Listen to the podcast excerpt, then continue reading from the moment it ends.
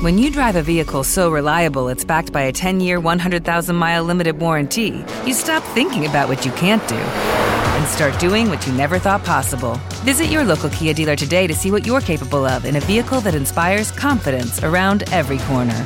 Kia, movement that inspires. Call 800 333 4KIA for details. Always drive safely. Limited inventory available. Warranties include 10 year 100,000 mile powertrain and 5 year 60,000 mile basic. Warranties are limited. See retailer for details.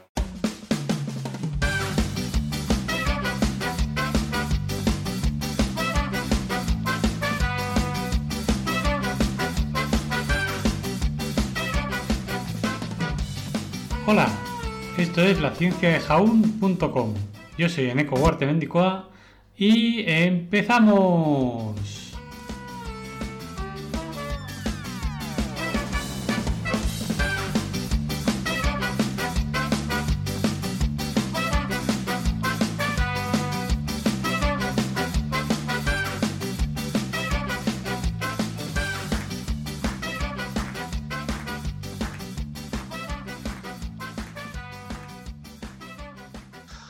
Hola amigos y amigas y demás humanoides del mundo. Bienvenidos a, a un capítulo más de, de efemérides de ciencia y humor, ¿no? de la cienciajaun.com. Y hoy hablaremos, bueno, esta vez hablaremos de este capítulo de las efemérides que han pasado desde el 22 al 28 de marzo del 2021. Por tanto, empecemos por la primera. Entonces, ¿qué tal día como hoy? 22 de marzo de 1895, en los salones de la Société d'Encouragement à l'Industrie Nationale de París, los hermanos Auguste y Louis Lumière dan una conferencia sobre el nuevo invento del cine. Los hermanos Lumière fueron Auguste Marie Louis Nicolas Lumière, nacido el 19 de octubre de 1862, y Louis Jean Lumière, nacido el 5 de octubre de 1864, y eran fabricantes de equipos de fotografía, pero son más conocidos por su cinematógrafo, que era su sistema de, de, de cine, ¿no? de cine, cinematográfico. Y también por los cortometrajes que produjeron entre 1895 y 1905. El 22 de marzo de 1895, en la Société Collège Industrielle Nacional de París, que debería ser traducido la Sociedad para el Desarrollo de la Industria Nacional, los hermanos Lumière realizaron una conferencia que posiblemente es la primera presentación de una película proyectada sobre eh, el nuevo invento del cine. ¿no? Y ofrecen esta, esta, primera exhibición una película cinematográfica llamada La salida de los obreros de la fábrica Lumière, de unos 57 segundos de duración. Los asistentes a, ¿no? al, al, evento quedaron entusiasmados, quedaron emocionados. Claro, no, no, se veía una cosa parecida nunca, nunca se había visto. A menudo se dice también que, que la, esta película, La salida de los obreros de la fábrica Lumière, se la conoce como la primera película real jamás realizada. Aunque, también se debe decir, una película anterior que se ha recuperado, que es la escena del jardín Ronday de 1888, hecha, realizada por Louis Le Prince, que fue anterior a, a, la película de Lumière en seis años y medio, más o menos. La película de Lumière, La salida de los obreros de la fábrica Lumière, se hizo en formato de 35 milímetros con una relación de aspecto de 1,33 a 1 y a una velocidad de 16 fotogramas por segundo. A ese ritmo, los 17 metros de longitud de la película proporcionan una duración de poco más de 46 segundos, con un total de 800 fotografías.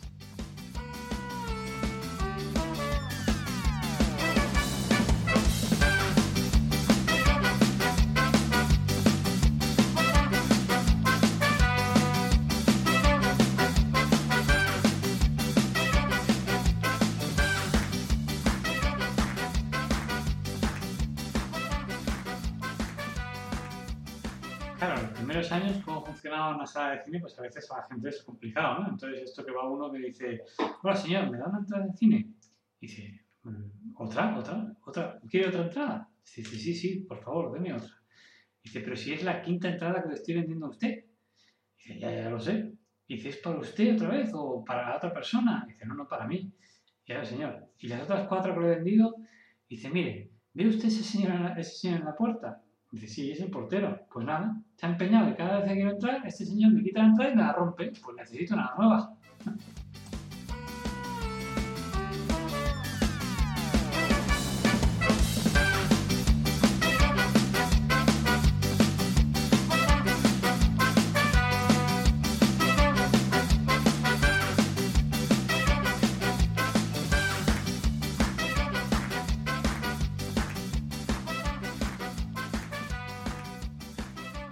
Bien, pues seguimos con la siguiente efemérides, que es el 23 de marzo de 1749, nace en Normandía Pierre-Simon Laplace, que fue un erudito, un erudito francés y un gran pensador, cuyo trabajo fue importante para el desarrollo posterior de la ingeniería, las matemáticas, la estadística, la física, la astronomía y la filosofía. Laplace tenía muchas ganas de estudiar, pero su familia no se lo pudo permitir. Gracias, tarde, gracias a sus vecinos, a los 16 años pudo entrar a estudiar teología, pero muy pronto despertó en él un gran interés por, se, despertó en él un gran interés por la ciencia, por las matemáticas, la física, la astronomía. A los 19 se trasladó a París a trabajar como profesor de matemáticas en la École Militaire, de 1769 a 1776. En esta época escribió artículos de cálculo diferencial, mecánica y astronomía que le dieron reconocimiento académico hasta el punto de, de llegarse a conocer como el Newton francés. Algunos, voy a describir algunos trabajos, ¿no? sus diferentes ámbitos de trabajo que comprenden por la astronomía, donde demostró la estabilidad del sistema solar, también describió el movimiento del centro de gravedad de los cuerpos del sistema solar mediante ecuaciones diferenciales, también aplicó la mecánica al estudio de los planetas y presentó la teoría nubular que dice que el sistema solar se formó a partir de una gran, gran concentración de gases.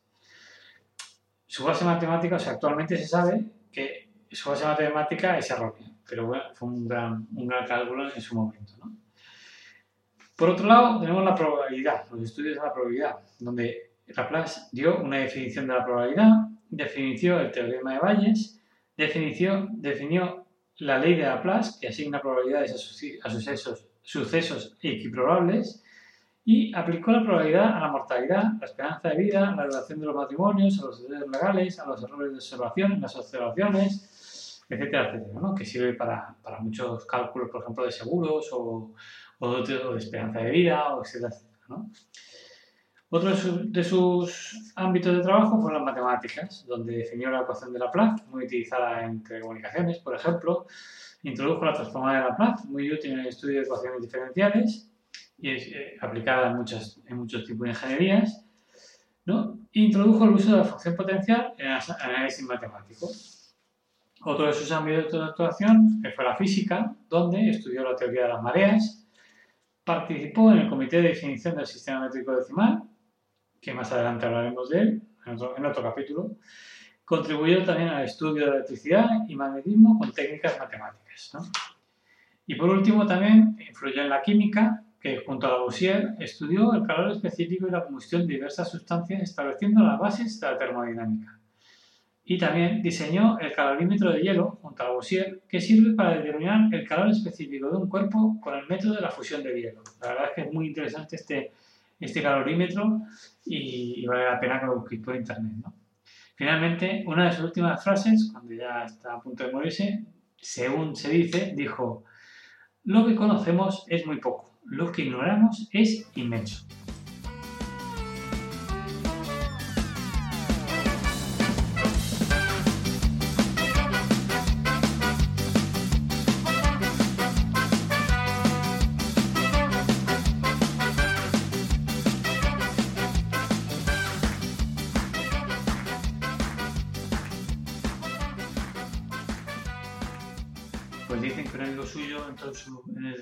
Plaza y dijo, oiga, ¿qué son todos estos libros? dice, este es el resumen de mis conocimientos.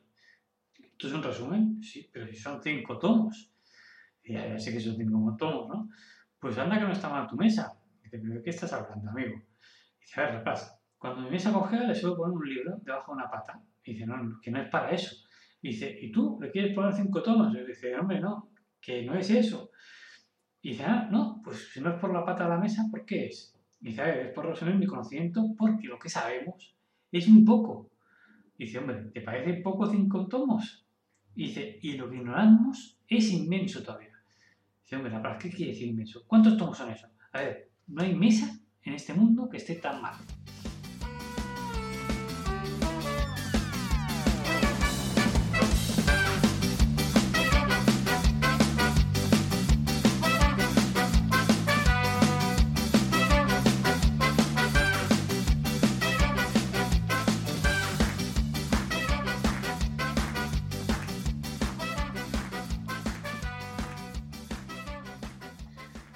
Pues ya estamos a miércoles y tenemos que el 24 de marzo de 1882 Robert Koch anuncia el descubrimiento del bacilo de la tuberculosis durante una sesión pública en la Sociedad Fisiológica de Berlín.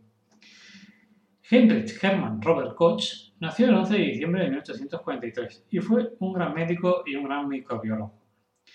Ahora explicaré pues, algunas de las investigaciones más, más importantes o más conocidas de Robert Koch. Perdón. Primero, el aislamiento de cultivos bacterianos puros. Koch, después de varias pruebas y como le sugirieron otros eh, microbiólogos como Walter y Fanny Hess, Koch comenzó a utilizar agar para crear y aislar cultivos puros, porque el agar es, un polisacárido que permanece sólido a 37 grados, no es degradado por la mayoría de las bacterias y da como resultado un medio transparente. Gracias a ello, y a sus investigaciones, Koch formuló cuatro postulados, que son 1. El organismo debe estar siempre presente, en todos los casos de la enfermedad. 2. El organismo debe aislarse de un huésped que contenga la enfermedad y crecer en cultivo puro. 3. Las muestras del organismo tomadas de cultivos puros deben causar la misma enfermedad cuando se inoculen en un animal sano y susceptible en el laboratorio. 4. El organismo debe aislarse del animal inoculado y debe identificarse como el mismo organismo original que primero se aisló del huésped originalmente enfermo. O sea, que no hay intoxicación en ese estudio. Gracias a estos postulados de estas investigaciones, eh, trabajó con diversas enfermedades, como por ejemplo el anthrax. Su trabajo con el anthrax es notable porque fue el primero en vincular un microorganismo específico con una enfermedad específica, rechazando la idea de generación espontánea. Esto en esa época se utilizaba mucho, ¿no? Cuando se sabía, decía, pues es que se ha enfermado por generación espontánea, ¿no? Y así apoyaba a la teoría de los gérmenes de la enfermedad. Otra enfermedad que estudió fue la tuberculosis. En 1882 publicó su diario sobre la tuberculosis, en las que informó que el agente causante de la enfermedad era el Mycobacterium, tuberculosis de crecimiento lento. Otra enfermedad también fue el cólera, donde Koch pudo determinar el agente causante del cólera, aislando Vibrio cholerae. La bacteria había sido aislada finalmente en 1854 por el anatomista italiano Filippo Pacini, pero su naturaleza exacta y sus resultados no eran ampliamente conocidos. Y por último, la inmunidad adquirida, ya que Koch observó el fenómeno de la inmunidad adquirida en un viaje a Nueva Guinea, a la Nueva Guinea alemana y en su investigación descubrió que el por qué los europeos se contagiaban fácilmente de malaria ¿no? y, los los autóctonos, que vivían allá, no, o no, no la, no la cogían, o si la cogían solían tener síntomas leves. ¿no? Y eso era por lo que llamaba él la inmunidad adquirida. En 1905, Koch ganó el Premio Nobel de Fisiología y Medicina por su trabajo con la tuberculosis. Una de sus fases más famosas es cuando un médico va detrás del féretro de su paciente, a veces la causa sigue al efecto. Esta es muy buena.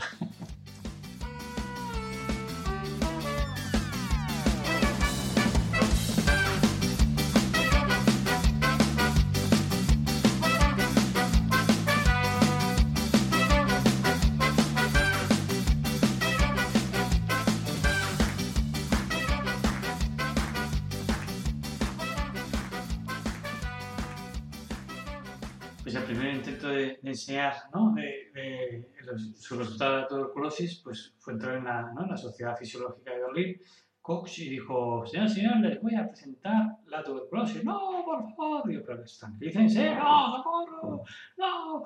Pero señores, señoras, tranquilícense, que no, socorro, tuberculosis, cierto. Una histeria, todos ahí gritando y tal, la gente empieza a escaparse. Ya, calmaos, cálmense, que solo les voy a presentar un dibujo ah, solo nos va a presentar un dibujo. Y dice, hombre, haber empezado por ahí, ¿no?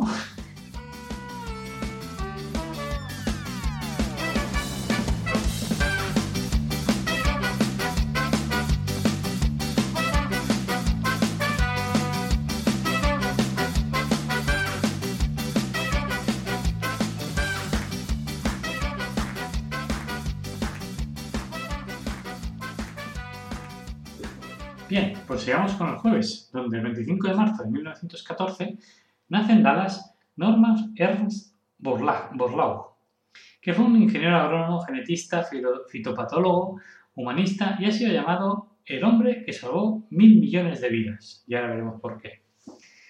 Norman Ernest Borlaug, desde pequeño, tuvo contacto con la producción agrícola, ya había crecido en la granja de su padre donde producían granos. Más adelante, en la Universidad de Minnesota, obtuvo en 1941 la licenciatura y en 1942 su doctorado, ambos en fitopatología y además en genética, bajo la dirección del doctor E.C. Stackman. Un poco más adelante, un par de años más tarde, en 1944, fue a trabajar a México, al estado de Sonora, concretamente al Valle del Yaqui, como fitopatólogo asociado a un programa de la Fundación Rockefeller y la Secretaría de Agricultura de México, en donde estudió los trigos, las y las prácticas agronómicas. Gracias a sus estudios y a su, a su, innovación, Norman Borlaug elevó la producción de grano en México de 250.000 toneladas en 1945 a un millón de toneladas en 1956, logrando así la autosuficiencia del país en ese cultivo. Diez años más tarde, habría elevado la producción a un nivel diez veces superior. Conocida como la Revolución Verde, la labor de Burlach hizo posible la aplicación de la ciencia a la agricultura en los países en desarrollo. Los trigos desarrollados por su labor innovadora se siembran actualmente en más de 80 millones de hectáreas en todo el mundo. Trigos que son de alto rendimiento, de rendimiento y resistentes a enfermedades. Para finales de los 60, el desarrollo de la Revolución Verde en Asia motivó un fuerte interés mundial en crear un sistema internacional de organismos de investigación agrícola. En ese sentido, así, en 1966 surge el Centro Internacional de Mejoramiento del Maíz y el Trigo en México. La labor de Burrag ha tenido un impacto global por estar atendiendo la hambruna y la mejor calidad de vida a varios millones de personas. Por ello, en 1970 se le otorgó el Premio Nobel de la Paz. Una de sus frases más famosas y, su ideología, ¿no? Es, no se puede construir la paz en el mundo con estómagos vacíos y con miseria humana.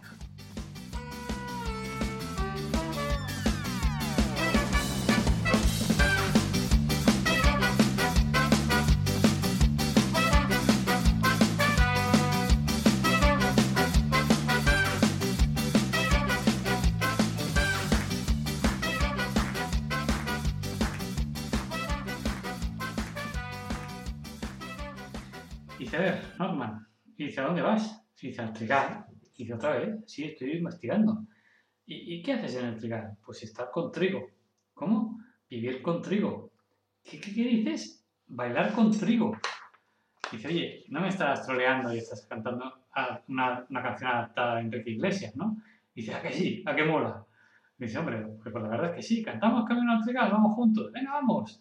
Pues venga, Amor, quiero estar con trigo, vivir con trigo, bailar con trigo para tener con trigo una noche loca.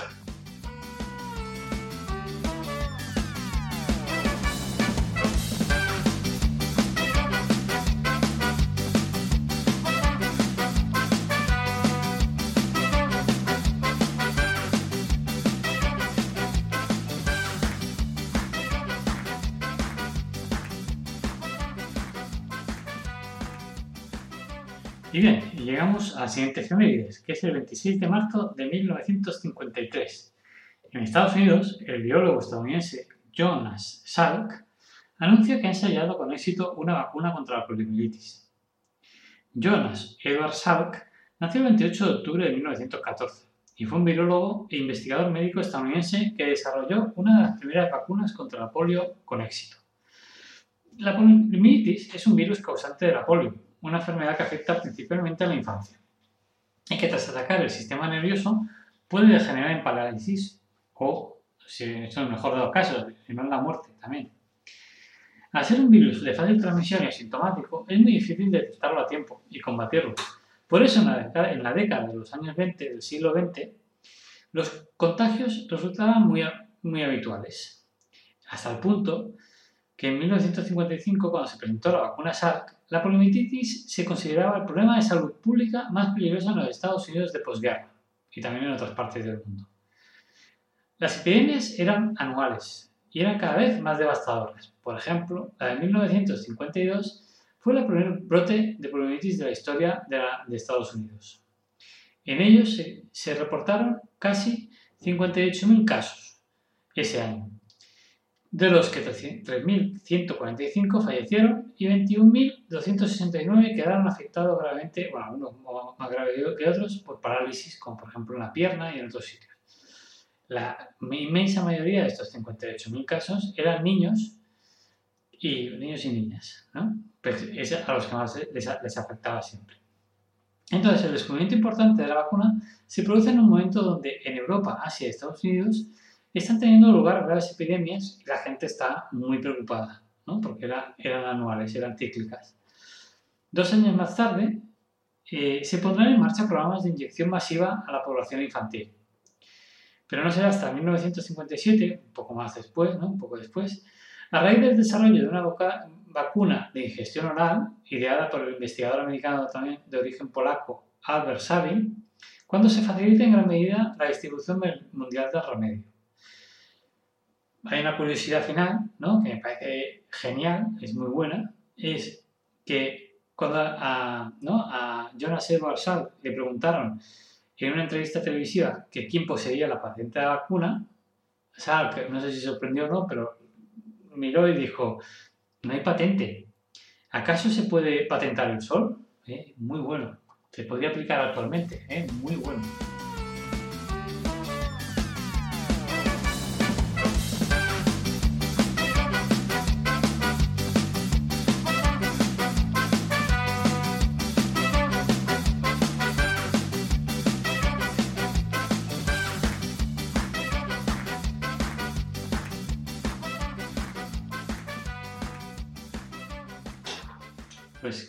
¿Qué, ¿qué, hace Doctor Salk? Y dice, estoy haciendo ensayos. Ah, está haciendo ensayos, muy bien. ¿Contra quién? Contra la poliomielitis.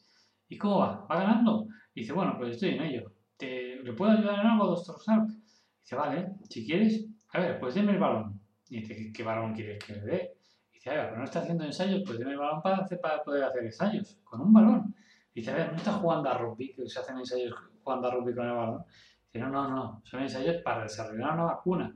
Y dice, pues ahí entonces no le puedo ayudar. Yo no soy, no soy de los suyos.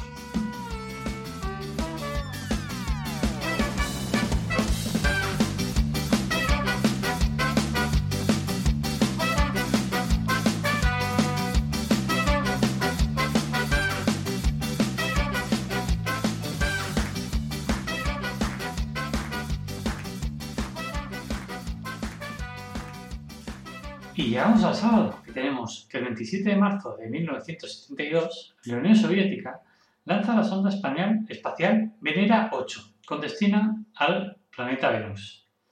El programa de Venera fue el nombre que se le dio a una serie de sondas espaciales desarrolladas por la Unión Soviética entre 1961 y 1984 para recopilar información sobre el planeta Venus, Debido a las condiciones extremas de la superficie de Venus, las sondas solo pudieron sobrevivir durante un breve periodo en la superficie, con tiempos que oscilan entre 23 minutos y 2 horas.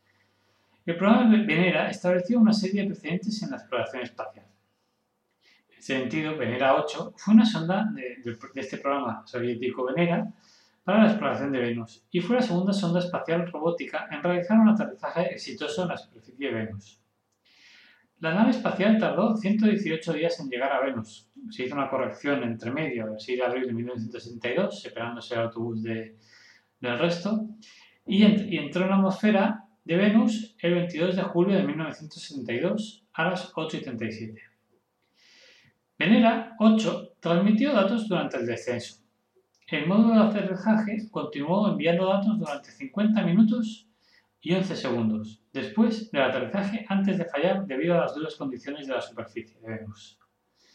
La sonda confirmó los datos anteriores que había enviado Venera 7 sobre la alta temperatura que más o menos oscilaba entre los 470 grados Celsius, casi nada, y la alta presión existente en la superficie de Venus, unas 90 atmósferas y también midió el nivel de luz como adecuado para la fotografía de superficie, encontrando similar a la calidad de luz en la Tierra un día nublado con aproximadamente un kilómetro de visibilidad. Yo creo que todo una, una proeza de la ingeniería espacial.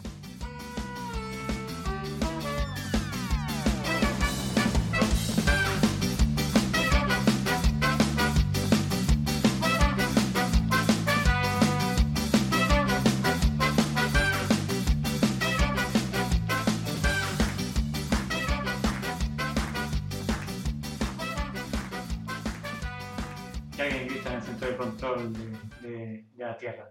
Hemos llegado a Venus. Y me pregunta, ¿y es guapa? ¿Quién es guapa? Pues Venus, ¿quién va a ser?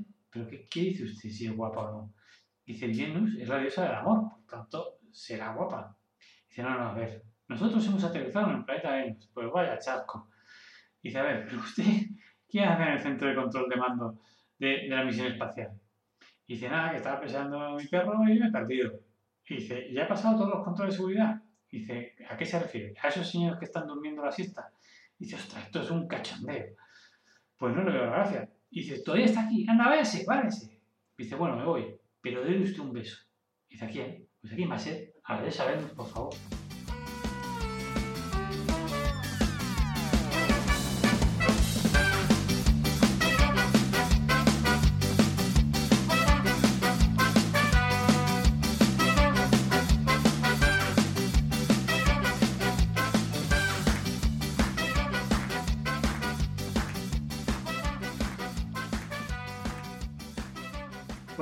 Llegamos al domingo. ¿Y qué tenemos? Que el 28 de marzo de 1895 hay una efeméride muy bonita, que es que en Villa Ma- Manín, municipio de León, en España, nace Ángela Ruiz Robles, maestra, escritora e inventora. Ángela Ruiz Robles fue profesora de español, escritora y pione- pionera e inventora de la mecánica, precursora del libro electrónico. En 1949, Ruiz recibió la patente española 1000 en la 190.698 de la Enciclopedia Mecánica. Dedicada a la enseñanza, Ruiz Robles quería aligerar eh, el peso de los libros que llevaban sus, sus alumnos, por lo que ideó un dispositivo consistente en una serie de textos e ilustraciones en carretes, todo bajo una hoja de lupa con luz para leer en la oscuridad. Y más adelante incluso quería, tenía pensado incorporar descripciones habladas de cada tema. Ángela registró su primer inve- invento en 1949, que era un soporte de lectura y un libro mecánico con láminas interactivas donde con el toque de un dedo sobre la parte de un cuerpo del cerrito flautista se iluminaba una frase como por ejemplo multiplicar x es aumentar. Este invento anticipó el hipertexto y la posibilidad de que una pantalla fuera la entrada a diferentes contenidos con los cuales se podía interactuar. Y en 1962 patentó la enciclopedia mecánica, la que se conoce o se cree que es la, precu- la precursora del ebook, ya que era un pequeño maletín con bobinas de diferentes contenidos que se intercambiaban según el tema de estudio. Ella vislumbró que las técnicas audiovisuales reemplazarían al papel y se centró en una visión del libro como un lugar de aprendizaje basado en la interacción. Aunque se dio la patente muy rápidamente, realmente no encontró financiación y su dispositivo nunca se puso en producción, pero se exhibe un prototipo en el Museo Nacional de Ciencia y Tecnología de A Coruña. La enciclopedia mecánica se puede considerar el antecesor del libro electrónico que nació tres décadas después en Estados Unidos. Una como gran ¿no? eh, pedagoga, ¿no? una de sus frases más conocidas es, ya que traemos a los niños a este mundo, tenemos la obligación de hacerles la vida más fácil.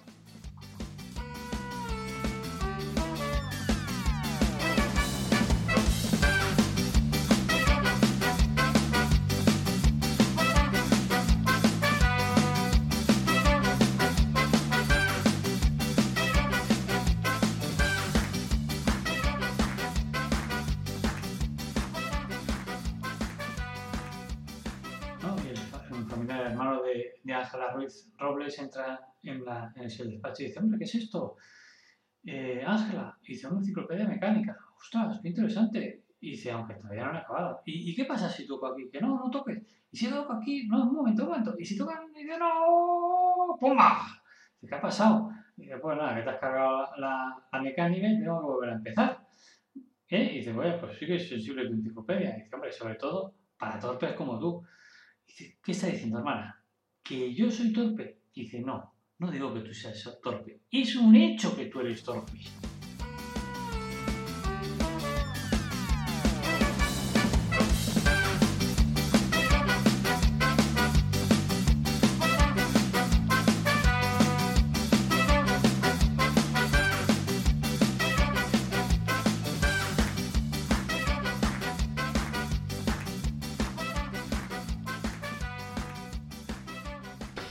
Pues nada, amigos y amigas, esto es todo por hoy. Espero que os haya gustado toda la información de efemérides y, demás que hemos explicado por aquí y que os haya reído como mínimo con algunos de los, de los chistes malos que os he contado. Y sin más, si os ha gustado, también podéis visitar la página de la ciencia donde podéis encontrar más efemérides, más contenido, más manualidades, más incluso algún chiste malo. Y nada más, si os queréis hacer patronos para apoyar el, canal y el proyecto, pues está eh, aquí mismo o, o patron.com la ciencia de Jaún. Y nada más, un besote para todos y todas y hasta la próxima.